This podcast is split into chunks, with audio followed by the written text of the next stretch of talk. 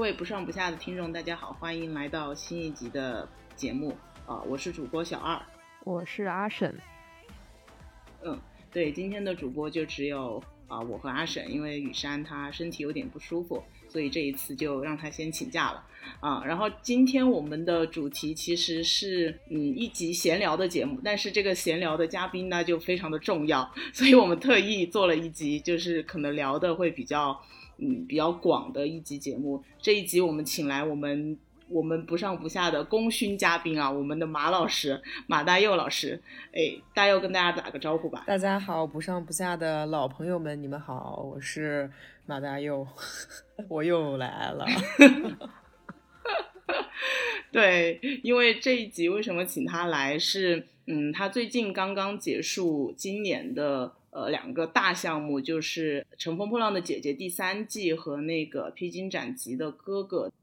浪姐三结束的时候，其实呃，大佑当时来跟我们聊过，就是今年做浪姐的一些感受，呃，然后这一次的哥哥已经做完了，呃，我们也想跟他来聊一聊，就是说做完这两个项目之后，然后还有今年其实在整个综艺的大环境都呃面临着比较大的变动的情况下，他个人的在这些爆款节目里面的一些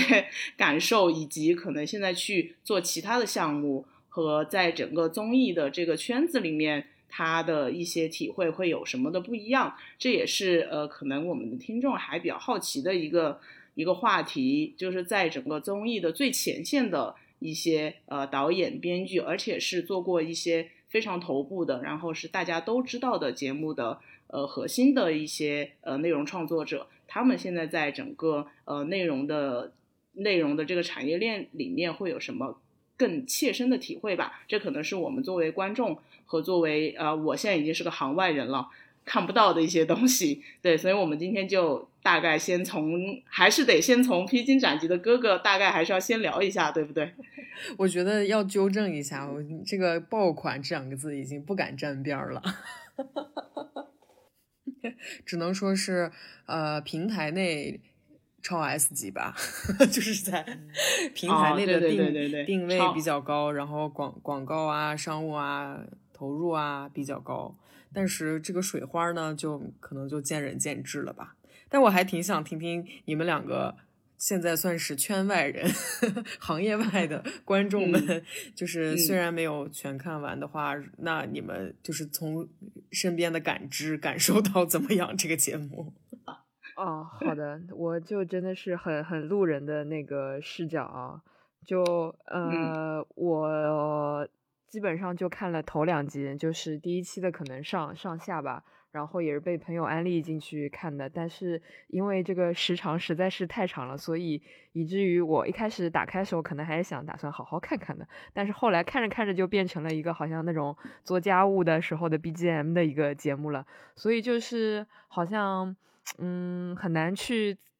再次提起兴趣去看这个东西，反而是我如果下次在做家务的时候，我发现没有新的东西可以看了，我会再打开。对，不好意思。对我，我也要非常的就是坦白的说，我也没有完全的把这个节目看下去。呃，我记得当时好像是有一段在播的时候，成都还封控了一段时间。所以那段时间，呃，有时候特别没有事情的时候，而且那段时间好像能看的节目比较少。那个时候，哦，那个脱口秀大会好像刚刚开始播，或者是在脱口秀大会刚播之前那段时间，好像确实没有什么东西可以看的时候，会偶尔就是打开看一看。然后我跟阿沈的感受有点像，就是这个节目突然变得特别的长。不知道是我去年这个感受不明显呢，还是怎么样？就今年我今天看，我第一上线那一天还是很认真的想看一看嘛，就发现怎么又上下又上下，然后一个上又就有两个小时，然后一个下还有两个小时，啊然后就就有一种好像看不完的感觉。对，而且现在芒果所有的综艺有一个沉浸版，还有个加更版，这两个版我有点分不清，就是有啥区别。我我个人的理解是，加更就是正片以外额外的内容，所以我不会看到跟正嗯片重复的内容，对吧？然后沉浸版感觉好像就是就是正片基础上再拓展一下这样的感觉。呃，哥哥没有沉浸版，但有一些哦有沉浸版。就你说《再见爱人》是吗？我今天也没有，是的我我今天也看到说，哎，怎么还有沉浸版？但是我也没有点进去看，就是它也可能是会员内容的其他的一些，就比如说前前因后果多一些。嗯，我觉得沉浸版是可能是没有观察史吧，哦，这个意思啊。就是它让你沉浸在这些人的爱恨纠葛里面，不被观察室里面的发嗯言所打断、嗯那种感觉。因为有些人确实不太爱看观察室，对，比如说我之前可能就就会跳过比较多。是的，其实不看观察室正片的还挺挺短的，《再见爱人》，看看挺快的。对，再见爱人是挺短的，嗯。然后呃，我后来还有一个那个看哥哥的感受是，好像他结束那段时间的营销又做的比较好，比较多了，还是我看到的比较多了。然后就在网上也经常看到，就是这个哥哥怎么地了，那个哥哥怎么地了。但是有一点，有一点就是我也不知道他们具体发生了什么。然后因为艺人又很多嘛，然后也不知道该关注谁那种感觉。但是永远都觉得就是有一帮男人出现在你的眼前。嗯感受到了一些艺人的热度变化，是吗？对对，其实这一期哥哥那些嘉宾，有些我看了，我还是挺感兴趣的。就是有一些像张震岳啊什么这种的，我当时看到他，我还哎觉得就是他就跟我原来认知里的不太一样，就什么什么露营啊、玩滑嗯板啊什么，我还去 follow 了他小红书看了一下。就嘉宾人选上，我觉得还是有一些蛮有意思的那个的，但是就是没追下去。然后我现在刚刚在看我跟朋友聊天记录，我发现这哥哥可能好像，呃，我的朋友圈里最大的一个事件是什么？张智霖婚礼。虽然我不太清楚那个事件到底是什么，但我本有一些追哥哥的朋友，他们说那个婚礼之后就没有再看哥哥了。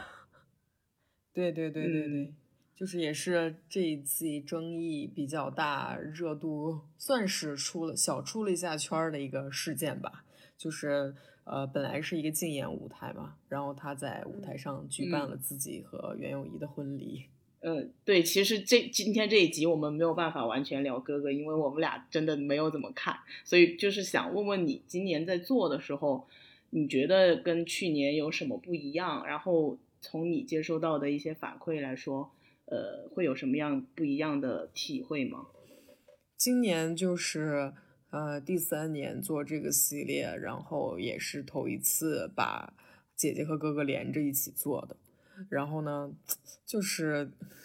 怎么这个这个体会还是挺朴实的，就还是觉得做这个内容挺开心的，至少在。今年是在长沙做了有八个月吧，八个月的过程当中，就心里面觉得很踏实，然后很希望说把内容做的再呃扎实一点，然后就总总体上来说，比前两年心态都平稳了很多，然后就更倾向于在内容上和技术上的，就是想希望看看自己能做到什么样的程度。然后就其实这个说到了技术层面的话，就除了本身的这个叙事以外，就自己本身应该做 P D 去做的这些采访也好啊，什么剪辑本嗯故事线的整理也好啊，就也包括这个营销层面，就比如说。呃，去怎么去在这个热度上能给节目或者给这个艺人有一些就是加成性的帮助，然后也去想看这个市场现在到底是在干什么。因为因为总之总总而言之，就是总体上感觉今年反馈感很差，就是感觉做第一年的时候，嗯那个反馈非常的丰富，就不管是从专业层面的，还是从呃就是网络层面的、观众层面的，你就能得到很多不同的声音，然后知道你这个节目打出去以后有什么样的水花，然后有什么样的批评和指正，然后有什么样就大家能获得到正向能量。然后去年哥哥是因为舞台出圈比较大啊，就是比较多，然后包括呃一部分哥哥也是因为个性比较突出，然后也算是比较出圈了。然后大家也有一些不管是正向反向，呃还有负面的反馈，也都是比较实在的。但今年就觉得哇，就是雾里看花，就从姐姐到哥哥，就是从市场层面和从专业层面收到的所有反馈，都让我觉得，哎，我到底做了个啥？所以也更希望，就是说从这种技术层面上去理清楚，说我做这个节目内容到底怎么样，就是观众们的反馈到底是什么。但是发现，哇塞，今年的观众也很奇怪。哦，这个还挺有意思的，我感觉可能还是跟整个社会大环境还是蛮有关系的吧。对对对，上次小林就说嘛，就是因为大家现在更关注社会议题了，然后可能因为。这个口罩原因，然后可能大家也有更多的想要表达的，不管是负面的情绪也好，还是愤怒也好，还是一些就是自己的表达也好，可能就是大家就已经有点无所顾忌，不再那么理性了。嗯，啊，你是指对你们节目的评价的层面，会更加的就是非理性？对，就是情绪表达。更多了，情绪表达超过了对于他，比如说对人的观察，或者对就是自己的那个什么，这这个节目对自己的影响的其他的方面，他的表达很少了，就是基本上都是情绪表达。那你们就是，那你觉得就是说，今年你做这个节目，你当时刚刚是说你希望是在内容和技术的层面，觉得是比前两年其实是提升还挺大的嘛？就是更扎实了，对，嗯嗯嗯。那你觉得这个节目它从内容的层面来说的话，它跟去年最大的不同是什么呢？它从模式模式的根本上没有发生根本性的改变。其实从内容上讲，它是没有特别巨大的差异的。但是就可能让我比较兴奋的就是一些小点。就比如说这个人物样貌，或者是这个故事的样貌是没有出现过的，我会自己会比较开心。就比如说前面几期，哎，你们要是看第一期的话，应该看到表面功夫，就是嗯，看到。对我，我当时就是我，因为初舞台就是正好他们四个哥哥组在一起的话，正好是我和另外一个女生，我们两个人带这个组合，然后就觉得他们整个人物样貌和以往出现的所有的艺人类型都差异化很。很强烈，然后他们在一起又很有自己的团体样貌，然后，呃，这个故事也是一个完全在综艺里面没有展现过的故事。就你们如果往下再看，看到义工的时候，就发现他们就是还把舞台拆了嘛，就是坚决不用端这个舞台。我看到我看到这里了，嗯，对，就是就是我们当我当时就是遇到这组故事的时候，我还觉得就是哎，这样就是很新鲜的面貌，很新鲜的故事。呃，我自己还蛮喜欢的，就还挺挺开心的。嗯，好，这个这个节目我们就先聊到这里吧，因因为也没有太多接着可以聊的。呃，进入下一下一趴就是聊你的一个职业体验，就是因为你现在也是作为一个 freelancer 的身份嘛，就是有有项目的时候会有节目组组来找你，然后你会在节目组里面就是驻扎一段时间。对吧？嗯嗯。然后现在其实算是你项目的一个空窗期，就可能在两个项目中间会有一定的呃空缺的时间。对。包括让你去休息啊，或者是你有别的组来找你的时间，并不会那么完美的匹配上。对对对对，所以就是想问问你，就是你现在呃去进入项目的一个流程大概是什么样子的？然后你在。呃，去年到今年，或者是你在做 freelance 这个期间，你一般项目中间的空窗期会有多久？嗯，我差不多，我是从一九年开始做自由导演的嘛，从一九年，嗯，然后先做了创二，创二中间就差不多休息了半个月吧，半个月的时间之后，然后那个 offer 的第一季就联系了我，嗯，然后就去做了 offer，、然后 offer 做完之后，其实时间蛮长的，但是 offer 做完已经十二月底了，其实就是每年的时间也差不多，也就是做两个项目。然后做两个综艺项目，哦。嗯，然后有的时候中间的时间就，尤其是到了年底，就是这种时间，呃，新项目其实都是在谈的状态，就是你像比如说 Q 四的肯定就已经在录制了，然后呃 Q 一、Q 二的它肯定也要是等着，比如说年后再启动之类的，所以中间有一些比如说晚会啊、盛典啊，然后就可能去帮帮忙做做执行，然后这方面，然后有的时候。中前几年的时候，行业比较好的时候，还会去给别人去做做策划，但是就、嗯。就就是度过这中间的一些空窗期，然后去呃第一年做完姐姐，然后也空了蛮久的，但是也自己中间折腾了乱七八糟的事情，包括就比如说帮嗯。别人去一起研发一些新的方向啊、新的案子啊，但是很奇怪的事情就是。所有的研发最后都不了了之，所以第二年一开春儿，基本上就又要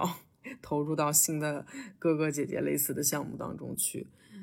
反正这样就是周而复始，这第三年了嘛，基本上就都是一开春儿一过完年就进项目，然后做到十月份、十一月份这样，有一段休息的时间，然后去看下一个项目是去，比如说在这中间去做点晚晚会之类的策划之类的，还是去做下一个项目，嗯。就所以中间，嗯，空窗的，就是这个中间空档的时间，呃，刚开始是蛮焦虑的，因为很怕，比如说是不是又该找工作了，然后下一个项目做什么，然后但是就是到今年就可能越来越习惯了，但是到今年，我就像我跟小林说的，今年状况又有不太一样的感觉，就是觉得，哎，这个行业的下坡路可能这 这个空档期让人觉得有点慌。就是你到现在十一月中下旬，呃，你有确定下一个项目是什么吗？还没有完全确定，只是就是总有人打招呼，就说：“哎，你十二月空不空啊？什么哪个时间段空不空啊？我们到时候就比如这个盛典啊，这个晚会啊，可能那个也需要你来帮忙。”然后我就说：“啊，OK 啊。”然后还有一些，比如说我们明年什么 Q 一有项目，你帮我们盘一下。然后，但是现在就是只要不立项、不签合同的，我都不把它当做一个 完全确定的项目。那那就是其实你不用自己去找，对不对？一般就是别人都是会提前就来找你。嗯，对，其实自己找还真没有找过，都是。其实今年年初有一个其实比较巧的事情，就是呃，我本来今年不太再想做哥哥姐姐了，然后就去。和另外一个呃，就是天晴工作室，就是他们刚进了腾讯嘛，然后他们原本计划打算也在腾讯去做一个。呃，比较 S 级的音乐剧的项目，然后也是我比较喜欢的题材，然后它的模式可能会和哥哥姐姐一样吧，然后就也是有很多的艺人，然后对 PD 这方面的需求也比较大，然后其实那个事情也谈了蛮久的，就大概年前年后，呃，也包括马人啊，然后谈各种事情谈了大概有两个多月，然后就已经说好了二月底要进组，然后结果没有想到就。在快要进组的时候，结果那个项目就取消了。取消了之后就很意外这个事情。然后，但是正好就是因为在他们这个项目就打电话跟我讲取消之前，然后芒果 TV 的制片人也跟我说了哥哥姐姐的事情，然后就意思是说还是希望我去能过过去。然后他们那个项目一取消，我就赶快给那个制片人打电话，我就说完了，腾讯的项目取消了。然后他们就说那你就赶快来长沙吧。我就一刻没停的 拉着行李去长沙了，就对啊。那那你有嗯，你有觉得就是因为你之前也在公司待过嘛，然后你你会觉得说你进公司和作为你现在一个自由的人的身份，你你会更喜欢哪一种工作的方式？嗯，其实就是因为今年整个行业，呃，状况不太好，然后呢，也看到了很多朋友，就 freelancer 的朋友，比如说在家等了半年，或者说等了蛮长时间的空档期的状况，就突然觉得，嗯，人家在公司里面的还蛮好的，就包括 就因为就是就是慢慢的。慢慢的感受到了，其实你也是因为今年心态的变化，想要好好的做内容，然后就觉得啊，就是可能在一个公司里面，呃，至少有一些这样，你没有什么后顾之忧，然后可以比较安安稳稳的把心思都放在内容的内容上面去，就其实也是一个比较好的条件，可能就是是这几年心态的变化吧，因为总是去。呃，接这样的项目，然后做项目过程当中当然很快乐，但是总要想一下一步要做什么。但是这个时候就发现，哦，其实，在公司里面是蛮有优势的。但但是现在你觉得，你作为这个 freelancer 来说的话，你还是能够稳定的接到很多项目吗？不会存在说你就完全不用接项目，但只是说你要挑，对吧？你要挑选。你到底要做哪一个项目？嗯，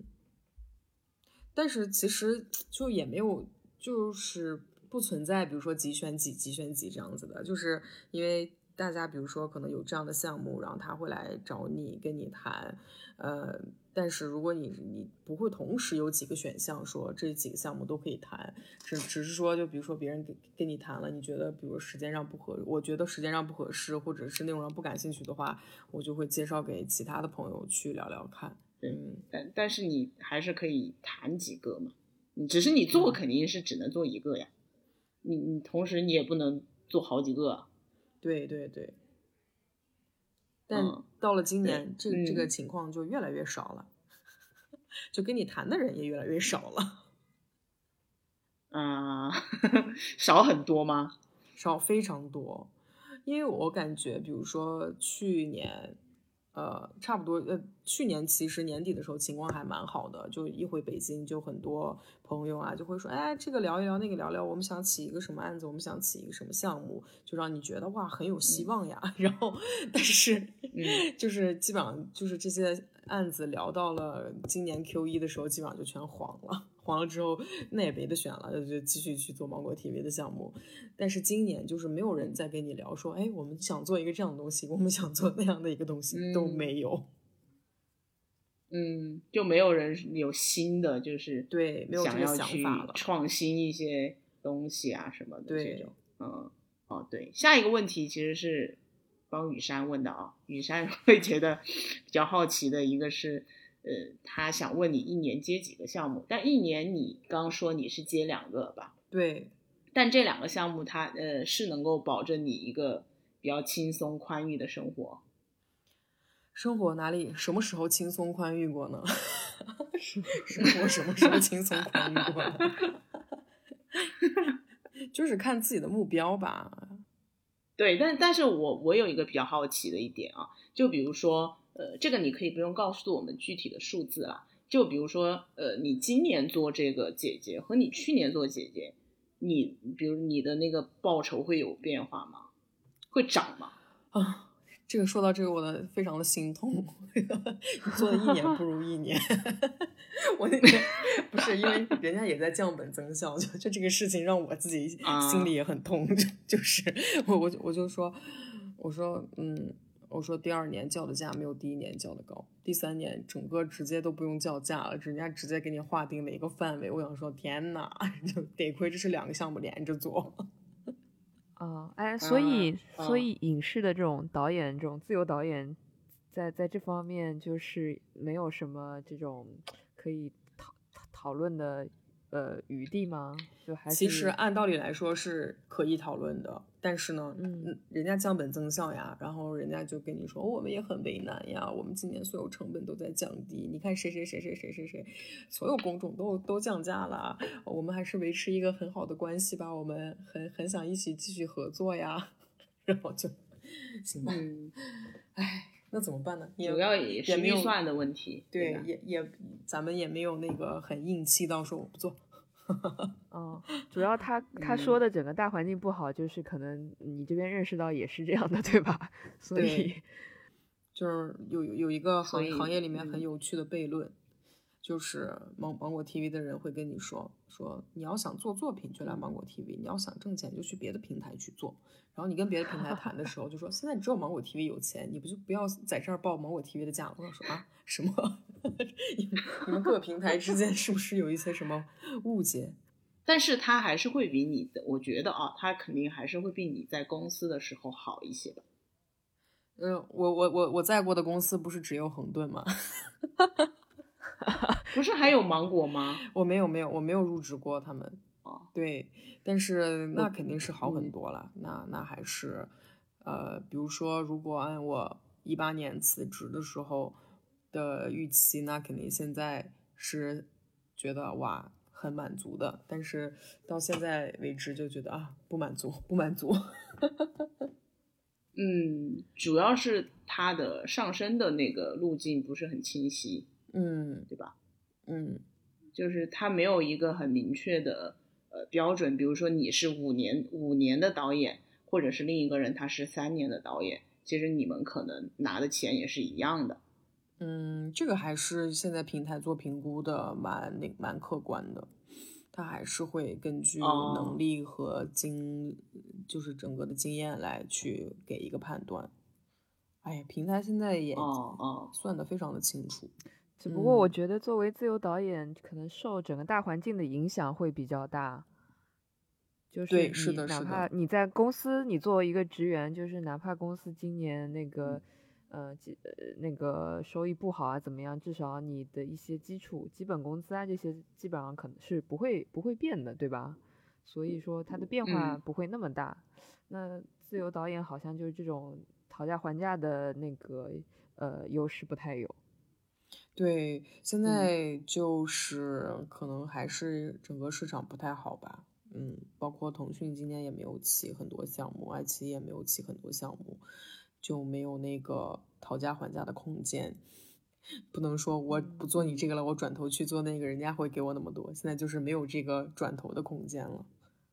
嗯。嗯，就就其实经济不好的时候，作为品牌方来讲，经济不好的时候，就老百姓他本身关注的可能就是温饱问题，所以在这种时候你，我觉得对品牌方来讲，就是你去投综艺啊，这种都是为你品牌呃增加一些附加价值嘛。那在经济不好的时候，你跟老百姓去讲我这个品牌怎么怎么样，这种就是没有意义的。所以这个我觉得，就我也能理解啊。就现在为什么这几年综艺少啦，或者呃流进综艺行业的整体的钱可能也会少。是呀，是呀，所以你嗯看，就是总体上来说，你们还是在这个行业内的，甚至在这个行业的上游。没有，只有他在上游，我没在上游。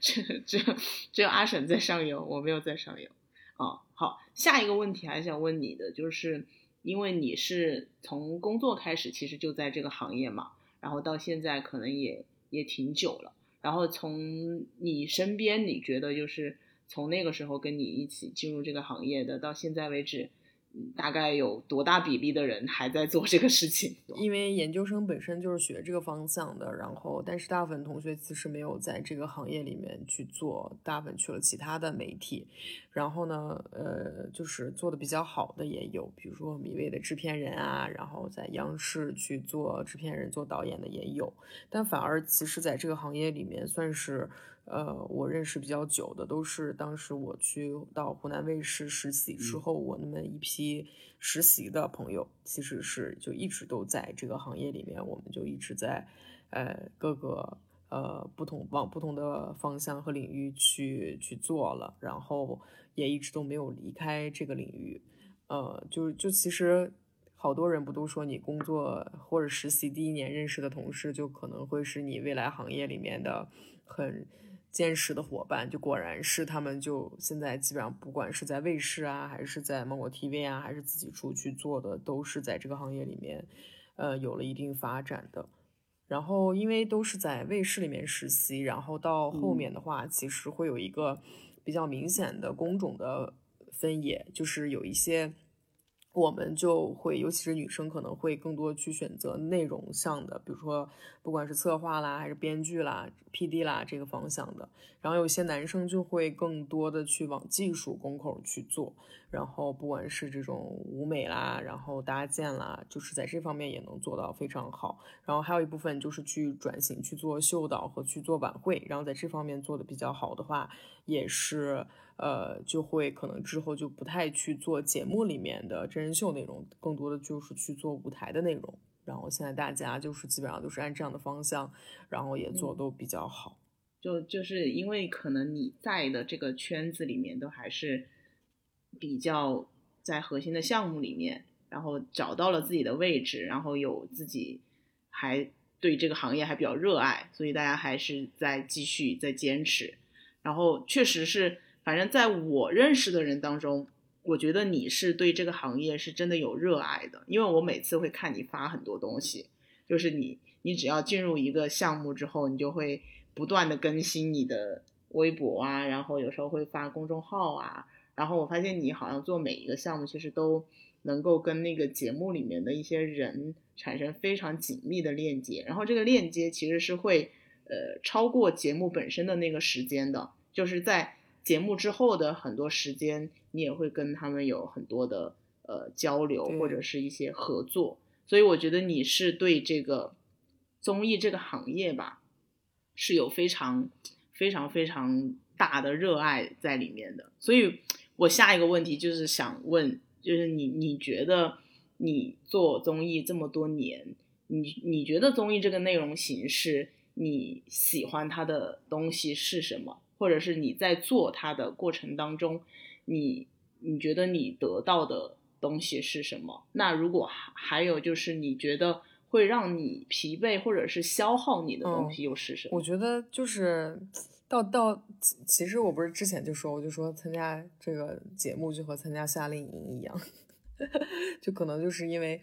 天生还是更喜欢玩儿，所以就觉得在这个东西里面，在这个内容。呃，综艺的行业里面乐趣比较多，因为真的就是，嗯，它像是更多的机会去跟不同的人有不同的链接，然后因为这个链接是去做一个内容，而且就很纯粹。就是有一天有一个朋外国的朋友还突然问我说：“哎，说你工作的环境怎么样？”我说：“什么叫做工作的环境？”他就说：“就是有没有什么他们说的什么勾心斗角啊，人人事争斗啊。”然后我说：“很少哎。”我说：“因为就其实因为真的在一个节目组里面，嗯，难免会有这样的事情，但是大体上而言还是挺纯粹的。我就觉得这样的环境，其实你去工作的时候不用去想太多。”虽然也会有的时候，因为遇到比如说什么一些奇怪的东、奇怪的什么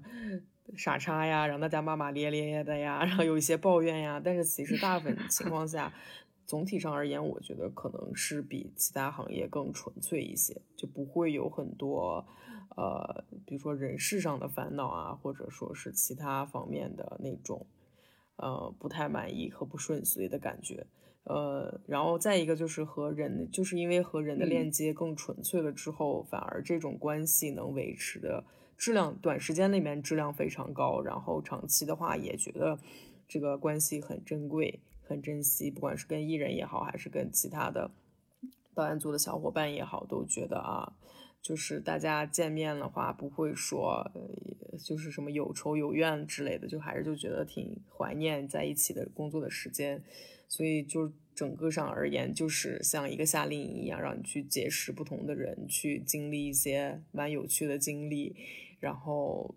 投，所以大家的投入度都很高，然后也不需要再去想多很多其他不相关的东西。嗯，我听下来，我觉得。就是大佑让我我觉得比较感动的一个地方，就是，就你其实还是蛮开放的。就我听上去有一种感觉是，好像你参与的每一个综艺的项目，在某种程度上都呃融入了你的生命，或者改变了你的生命这样的一个感觉。因为做节目不是总是想追求这样吗？就是你知道吗？就是尤尤其是做歌姐这种项目，就是它势必就是就总有一种野心是。呃，这个节目会使他就是这个呃，他怎么怎么讲，就是参与者，就真像这种哥哥姐姐艺人本身，他参与进来之后，会希望他成这个节目成为他生涯当中的一个转折点，所以大家就是。嗯，就是编剧上的那个理论，不是也是人物弧光吗？大家很期望，就说哇，经过这个是，呃，经历，大家就会成为，就是有展现出来不同的人物弧光，然后让你的人生产生转折，就是，然后我就发现，天呐，我转折了三年嘛，嗯，到最后我就觉得啊，我是在修炼我自己。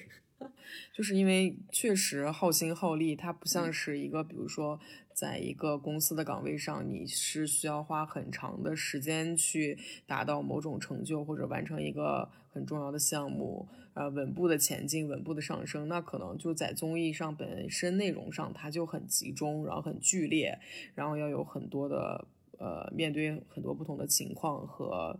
呃，面对不同的。就是这种很重要的选择，所以就是大家就会很，简单来说，就是大家很容易矫情 起来。哦，对，所以我好奇的点也是说，就是像所有的这种 P D 啊，这种都都是这种非常投入的这种状态嘛？都是很深度的去跟这种艺人啊这种链接嘛？因为我觉得好像听上去跟公司里工作比较大的一个区别，就是说，其实我们作为这种普通。职员社畜其实工作一旦结束，就我是很快抽离出工作的那个环境，包括比如说你可能呃周末都不会想要跟同事一起出去玩，对，不不会想要这方面的连接，对，所以呃是非常割裂的两个世界。但你们感觉就是其实是非常这个。融入的程度得非常是的，是的，所以就是也是一开始我总觉得啊，做综艺好像没有生活似的，但其实后来就会发现这就是大家的生活，而且因为人相处起来比较纯粹、比较简单，然后平时不录节目的时候，大家也都是玩在一起，而且可能就是。呃，共患难的那个患难更深一点吧。就比如说，大家都没有时间吃饭，然后我们每一天每次录制的时候，都像流浪狗一样，大家互相呃帮忙点吃的，帮忙拿东西吃，然后互相送水，然后哪哪一个艺人给大家带了一点好吃的，然后大家就一起分，就那种很像让你回到了中学生，或者回到了那种。一种特别的团体，然后大家都在互相关爱，所以就是那种情谊就也更深一点儿。那那其实做 P D 会很容易跟不管艺人啊素人发生一些情愫吧？这可以问吗？但我知道的就不少。这这这一点 我还蛮好奇的，就经常经常听说啊有这样的故事，嗯，那个但是呢，在我们这个环境里面，我还没有没怎么遇到过。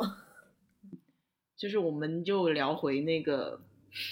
我们最喜欢聊的职业的问题，就是因为我之前也做这行嘛，呃，就也会经常去思考，就是我一直在，好像我在节目里也提到过好几次，我是觉得，嗯，在中国这个行业它没有很清晰的上升的一个一个路径和那个，就是我不知道我的进步的方向是在哪里，以及我往上走，然后我的职业是怎么去发展的。其实是看不太清楚的。当然，这个是很多我觉得中国的行业都会存在的一个问题，因为行业比较新嘛，嗯，然后他还没有完整的走完一个周期，或者说从一个人他年轻到他退休，他你都还没有看到过，所以你也很难去去预估你以后的一个路径。所以我想听听你是怎么去看你自己在这个综艺里面的职业的发展，或者你有没有想过，就是到。到后面你还是一直接项目吗？还是你其实是想说在某一个领域里面能够做到一个什么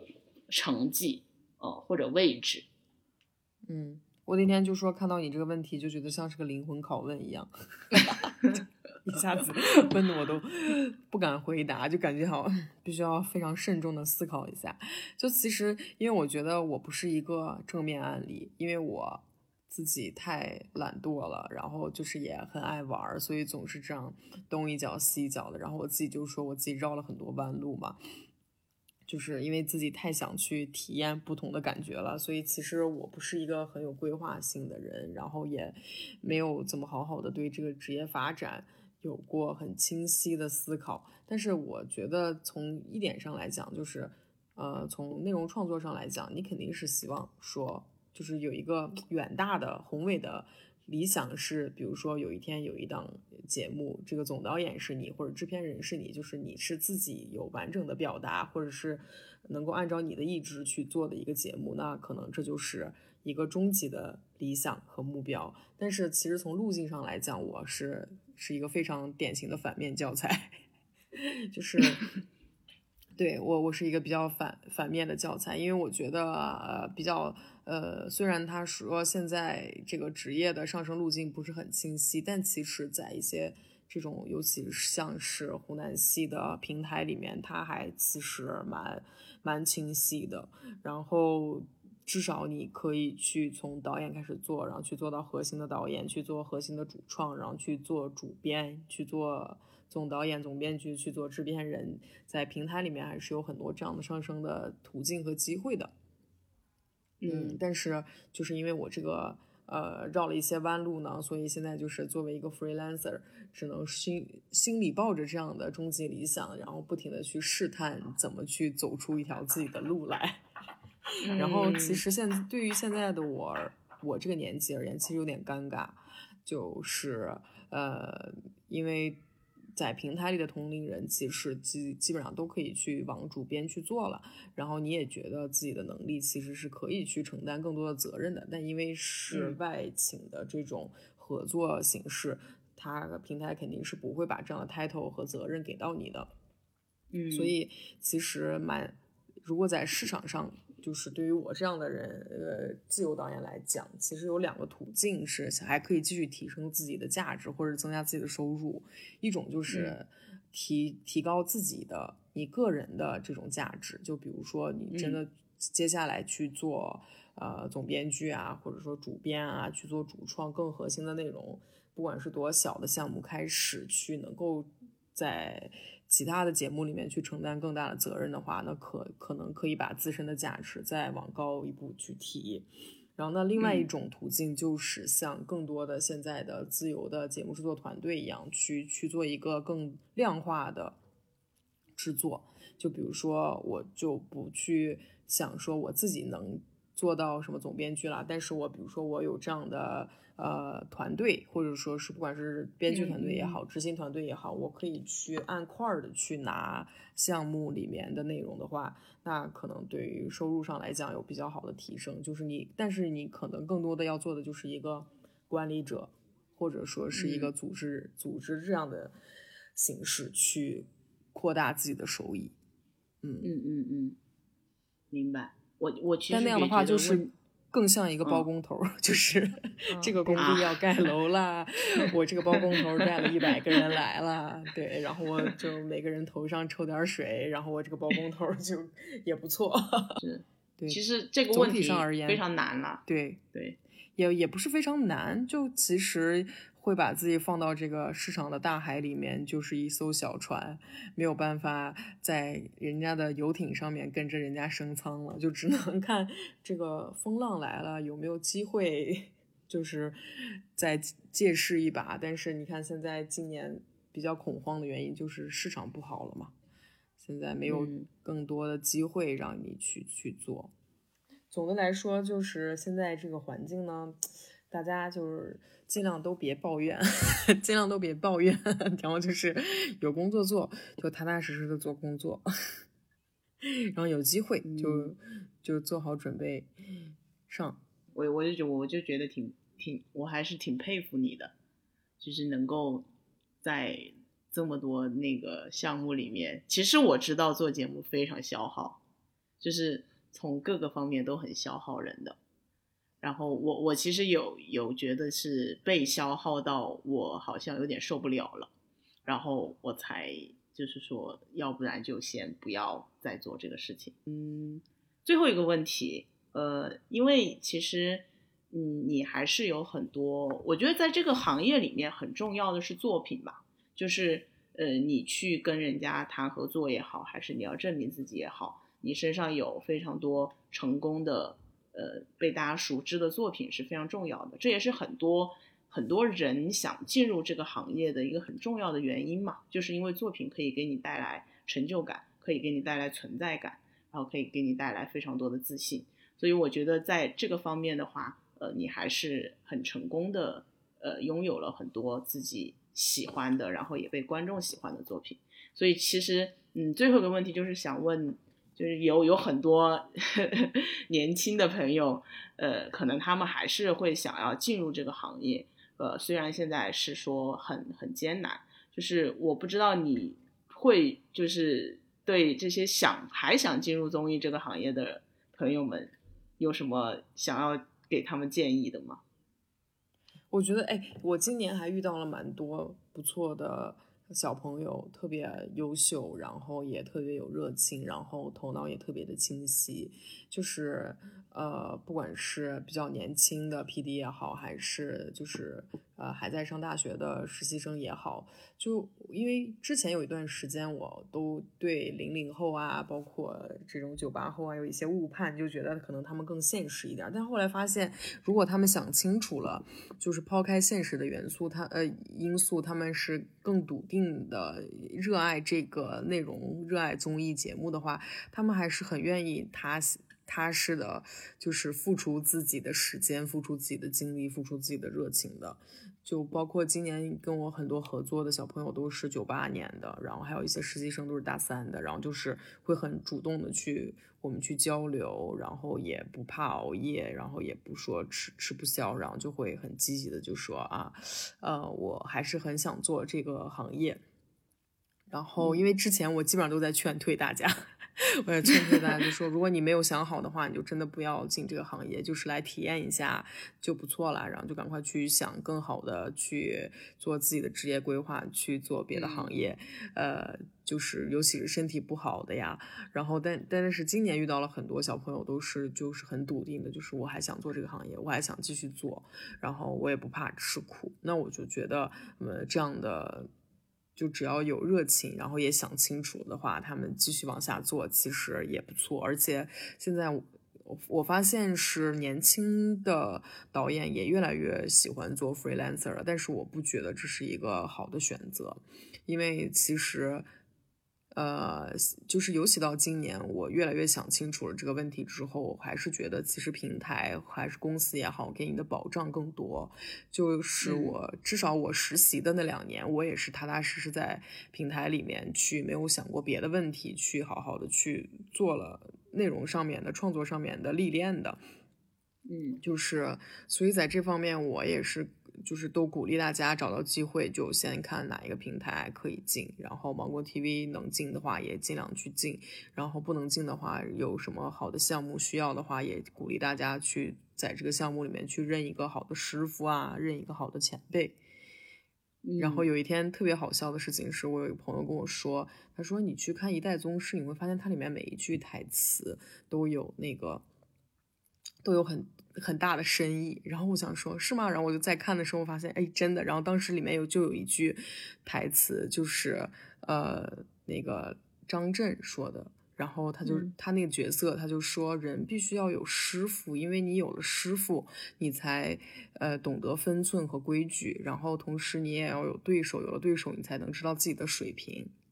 然后我想说，嗯，是这样子的，就是，呃，就虽然我和我的师傅已经是比较微弱的连接了，但是我觉得在刚进行业的时候，其实还是更需要一个，就是，呃，他对内容上有自己判断的师傅，这样子让你觉得，呃，嗯。有一有有一条路吧，还是，但是我就是虽然走的有点野，但是和和师傅的连接也越来越少，但是就觉得啊，心里有一个师傅在的话，还是很希望说去，呃，努力的往上去做，然后心里有点分寸，然后也知道自己想要做到什么样子。我也很同意，就是在这个行业，其实跟对一个团队吧，有时候也也不一定说是。师傅什么的，但是你你进了一个很好的团队非常重要。然后这个团队的导演和就是主要负责的那个人非常关键，他其实是可以建立你对这个东西的一个标准，因为这个没有一个没有一个具体的标准，他可能每个团队做事的风格和他们创作内容的方式都非常不一样。对，然后你你进入这个团队，然后你能够锻炼一个什么样的基础的素质，还是非常重要的。嗯，嗯，我觉得有的时候你对一个行业，你新进入一个行业，对那个行业很快劝退了，可能就是你没有遇到好的这种 team 吧。所以这里我觉得还是有一些 运气的成分在的，就是有的时候我们跟某某个职业比较有缘分，某某个职业某个行业没有什么 缘分。对对对，我可能就是没有对我觉得这一缘分吧点还是我们今天就先聊到这里吧，祝你下一个项目很快就可以再起来，然后期待你做出更好的谢谢节目，达到你最终的目标是。不管是成为一个包工头儿，还是成为一个 一个很好的节目的一号位，但总有一天应该都能做到的。嗯好，我们谢谢大佑。我我等一下，我想说一句结束语，希望有一天我可以来嗯你们节目，是来招揽大家进这个行业的。你今天已经做到了，我觉得已经已经有不错的效果。嗯，好，谢谢那我们今天就先聊到这里。嗯，谢谢大佑。好好，我们下期再谢谢见，拜拜。拜拜。